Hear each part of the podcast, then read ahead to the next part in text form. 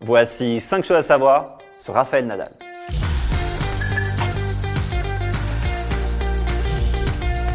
Raphaël Nadal est droitier. Bim, tu l'as pas vu venir celle-là en premier, je te la balance cash.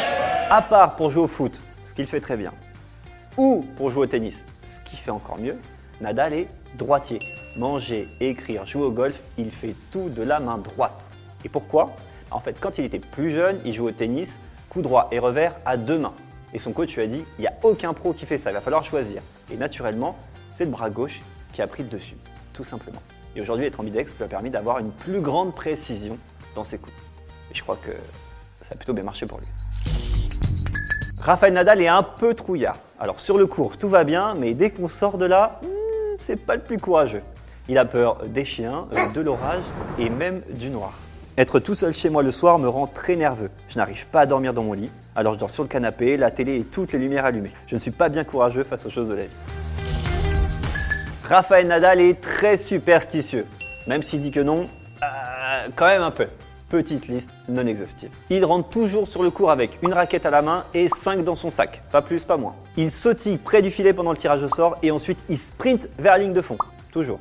Lors du changement de côté, il boit toujours dans deux bouteilles, boisson énergétique d'abord et de l'eau ensuite, qu'il repose méticuleusement au millimètre près. Il ne marche jamais sur la ligne blanche et les enjambe toujours du pied droit. Et bien sûr, le plus connu, tirage de slip, tirage de maillot, touchette du nez et cheveux derrière l'oreille. Mais à part ça, il n'est pas superstitieux.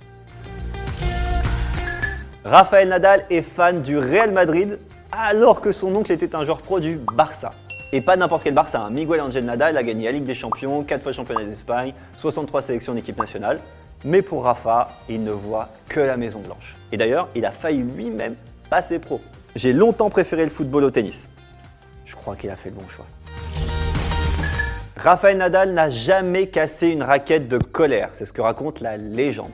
Il est très fair-play et très respectueux de tout ça. Et c'est d'ailleurs une question d'éducation.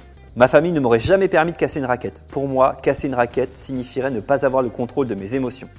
Si je rate un coup, c'est de ma faute et pas celle d'un objet. N'en pense quoi, Benoît Père? Santé Marion C'était un podcast Genside.